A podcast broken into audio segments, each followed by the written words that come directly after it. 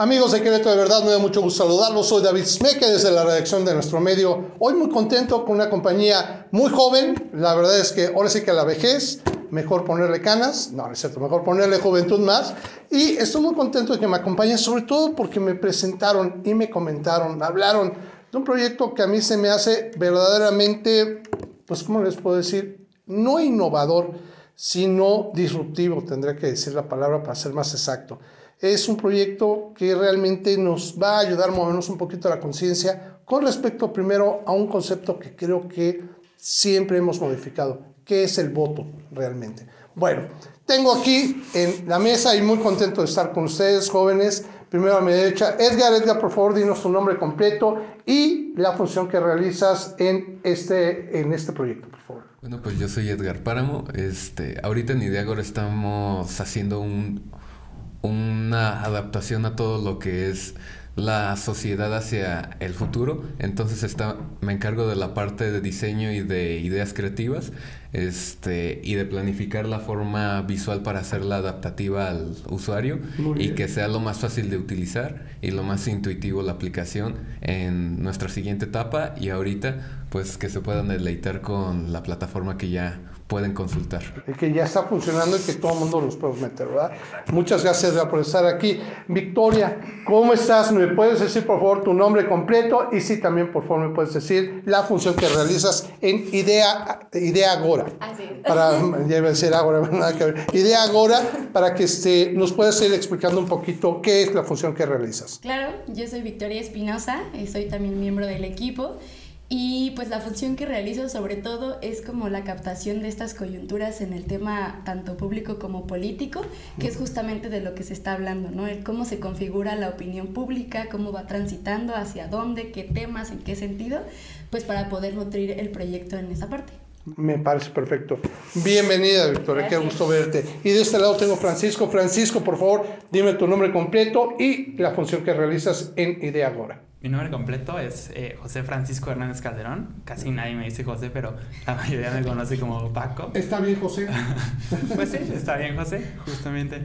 Y bueno, mi función en el equipo es como ser el project manager. Este, también el tema de, del desarrollo yo lo coordino con, con mi equipo de desarrolladores. También pues eh, me gustaría como que mencionarlos, Abraham, eh, Franco, Oscar, que nos han estado echando la mano mucho en el tema técnico desde el punto de vista de eh, desarrollar eh, pues toda la plataforma eh, pues nativa, nativa web y todo el tema técnico. Entonces digamos que me encargo un poco como de conectar los puntos para que, para que el proyecto crezca, ¿no? Pues bienvenido Francisco y me queda claro que son súper multitasking ustedes, o sea, tienen que hacer y creo que hoy en día con la eh, apertura que se tiene de esta combinación de tecnología y necesidades sociales, bueno, tiene que tener esta combinación.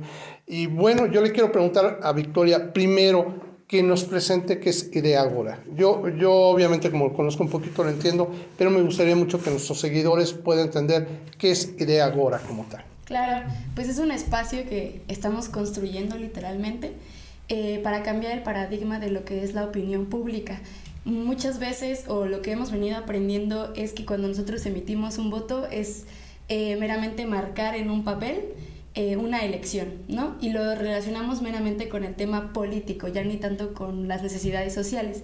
Entonces lo que nosotros estamos tratando de hacer es utilizar la tecnología para cambiar ese paradigma y que entendamos que el voto es una elección, es una decisión más bien en cualquiera de los aspectos que nos interesen y que es importante generar una opinión y no solo tener ese criterio de tener la opinión, sino de externarla. Entonces muchas veces los mecanismos para hacerlo están limitados este, o son muy costosos y pues nuestra idea es un poquito de, pues si tenemos esta, esta necesidad o esta oportunidad, pues integrar el tema de la tecnología para que se pueda llevar a cabo. Perfecto, pues Victoria, creo que lo dejaste muy claro. Yo aquí le quiero preguntar ahora a Edgar que nos platiques, yo como usuario, si me meto a ideagora.com.mx, ¿qué voy a encontrar? ¿Qué voy a ver una página más con buenos deseos o qué acción puedo tener yo como usuario? aparte de buenos deseos, vas a poder entrar, loguearte en la plataforma, entonces ahí vas a empezar a generar tu usuario. La idea es que este se va a generar nada más una versión tuya, no va a haber forma de que se pueda clonar, no hay forma de que haya otra persona que se haga pasar por alguien que no es. Entonces, cada decisión ahí va a contar. Al momento de que entras y ya te logueaste, vas a poder estar en la plataforma generando preguntas, consultas, ver qué es lo que opina la gente. Entonces vas a decidir, ok, este, no sé, ¿qué opinas acerca de tema 1, tema 2? ¿Qué te gusta de usar calcetines? Y le preguntas a todo Querétaro y que todo Querétaro te diga, te quedan mejor los rojos. Claro, hasta una parte donde puedas preguntar, oye, ahora por quién vas a votar en las elecciones. Y que haya una certeza real de cuántas personas están dispuestas a tomar opinión hacia este lado, hacia este, y cuántas se podrían quedar fuera de esa decisión. y saber más en específico qué es lo que lo que representa cada opinión en la sociedad. Perfecto. Número uno, los veo muy jóvenes y me da mucho gusto que jóvenes estén tan activos en la participación de la opinión. Eh, y por eso te quiero preguntar a ti, Francisco. Ahorita dijo un ejercicio que posiblemente muchos de nosotros estamos acostumbrados en cualquier red social, ¿no? Pero ¿qué diferencia puedo encontrar en este caso en el de Agora? Porque ah, eso mismo que, que, dijo Edgar, pues yo puedo preguntar en mi, en mi Facebook, puedo preguntarle a la gente, oye, ¿qué tal me veo mejor? ¿Con calcetines rojos o azules? ¿no? ¿Cuál es la diferencia en realidad? ¿En qué radica el tener realmente una plataforma que sí identifique una opinión o un voto, un ejercicio de voto? Claro, esa me parece una excelente pregunta y, y realmente creo que nadie nos la había preguntado. O sea, nosotros lo sabemos. nosotros nosotros no lo sabemos, pero porque nos queda como claro el, concepto, ¿no? Eh, quisiera como un poco remitirme como a la, a la parte de cómo está eh, diseñada la plataforma. Eh, cuál es el, concepto que, nos define y, ya después a la parte de en, qué momento se vuelve algo de interés público, a diferencia de las redes sociales que, conocemos, ¿no? Como Twitter, Facebook y, todo este tipo de redes que ahorita actualmente los problemas que tienen es que tienen usuarios inorgánicos, o sea, están plagados de bots. Bueno, por una parte eso, que nosotros eh, legitimamos la plataforma validando que los usuarios sean orgánicos, por una parte.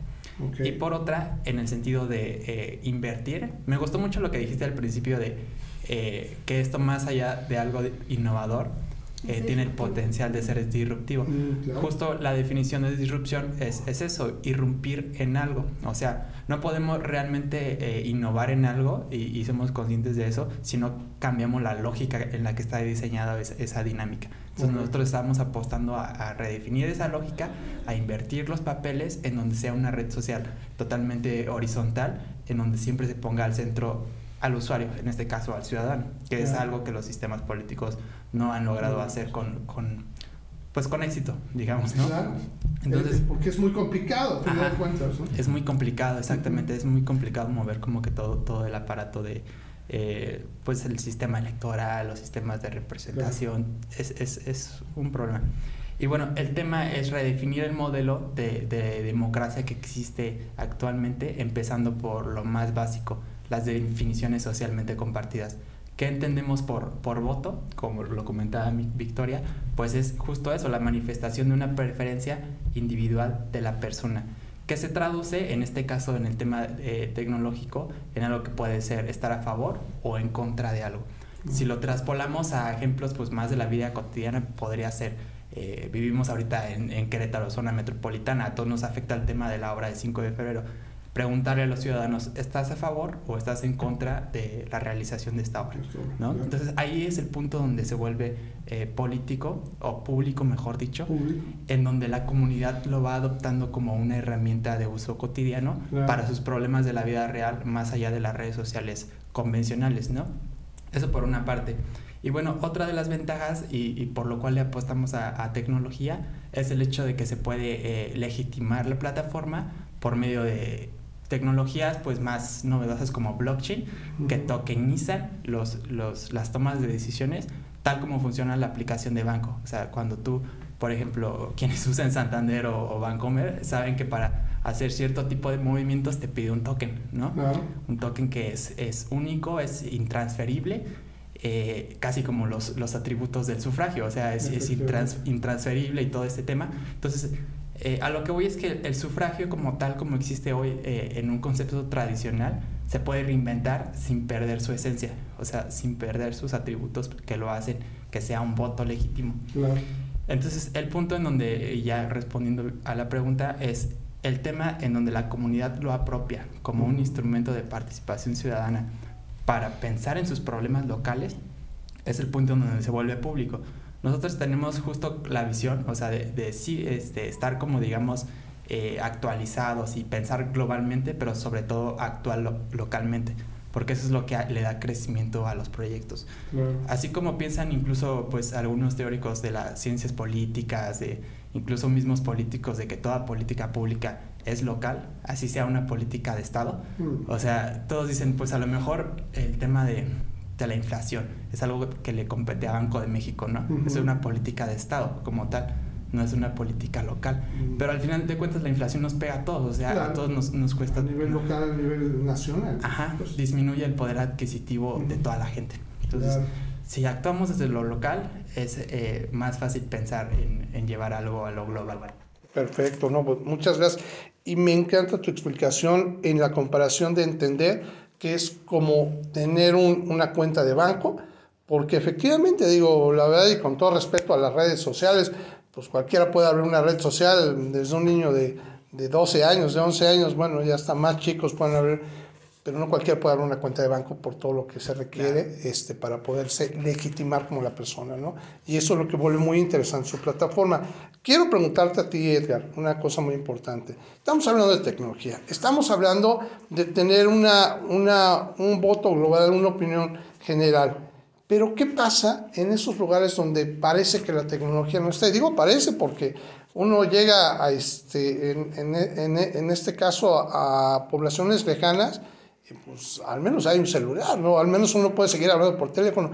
¿Qué pasaría en esas zonas? Se dice, eh, INEGI reportó que el 75%, al menos aquí en Querétaro, estamos interconectados, 75% de la población, y pues obviamente en las zonas que son eh, afuera de toda la urbanidad no tienen la misma conectividad. ¿Qué pasa con esas regiones?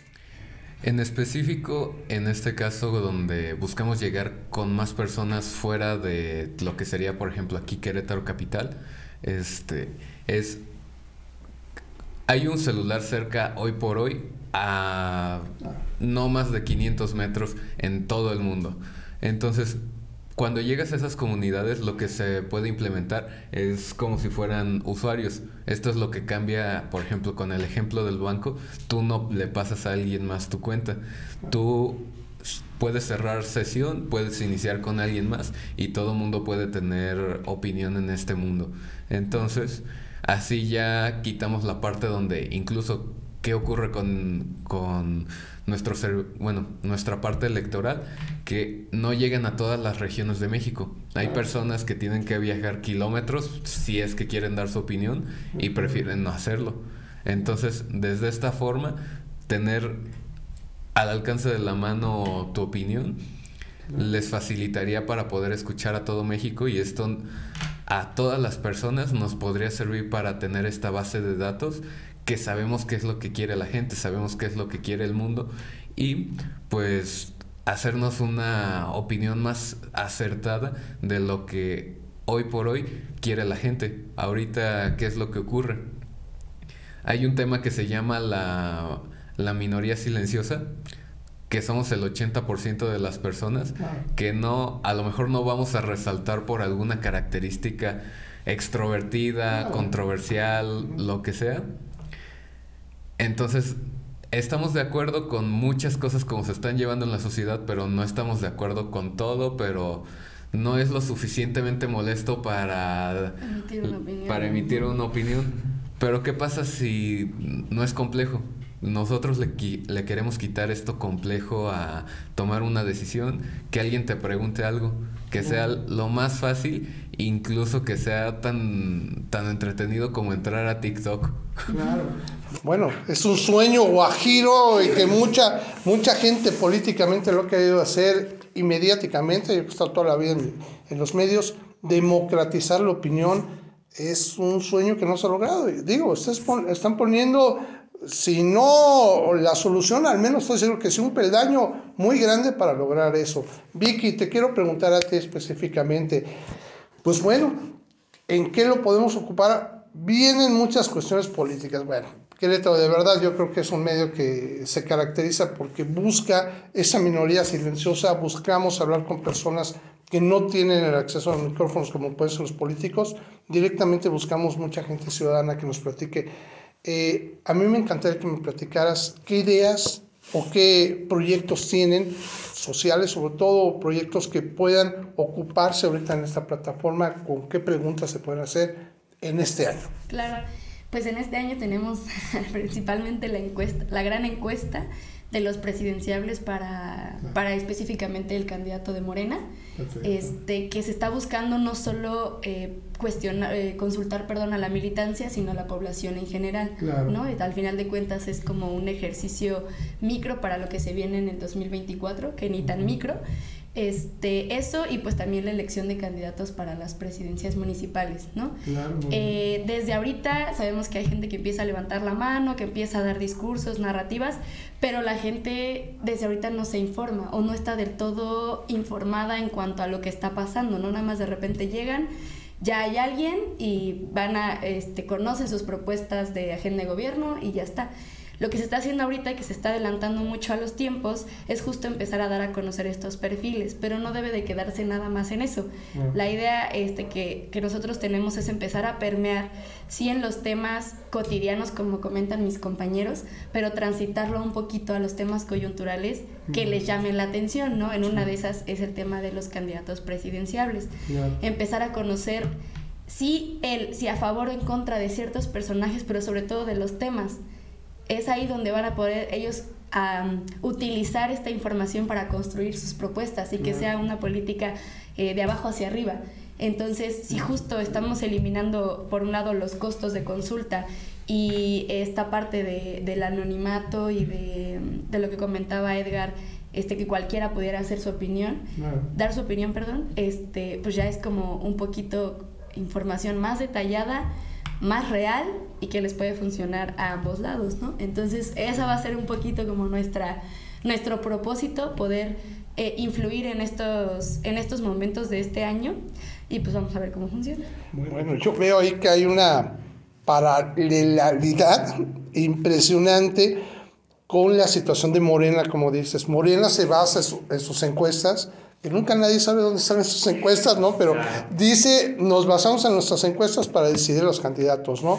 Y ustedes pueden ser o un dolor de cabeza o pueden ser una verdadera arma de validación, ¿no? Y al final de cuentas, por eso que es muy paralelo eso, ¿no? O sea, tiene dos caminos y se puede volver una solución muy interesante para la ciudadanía, ¿no?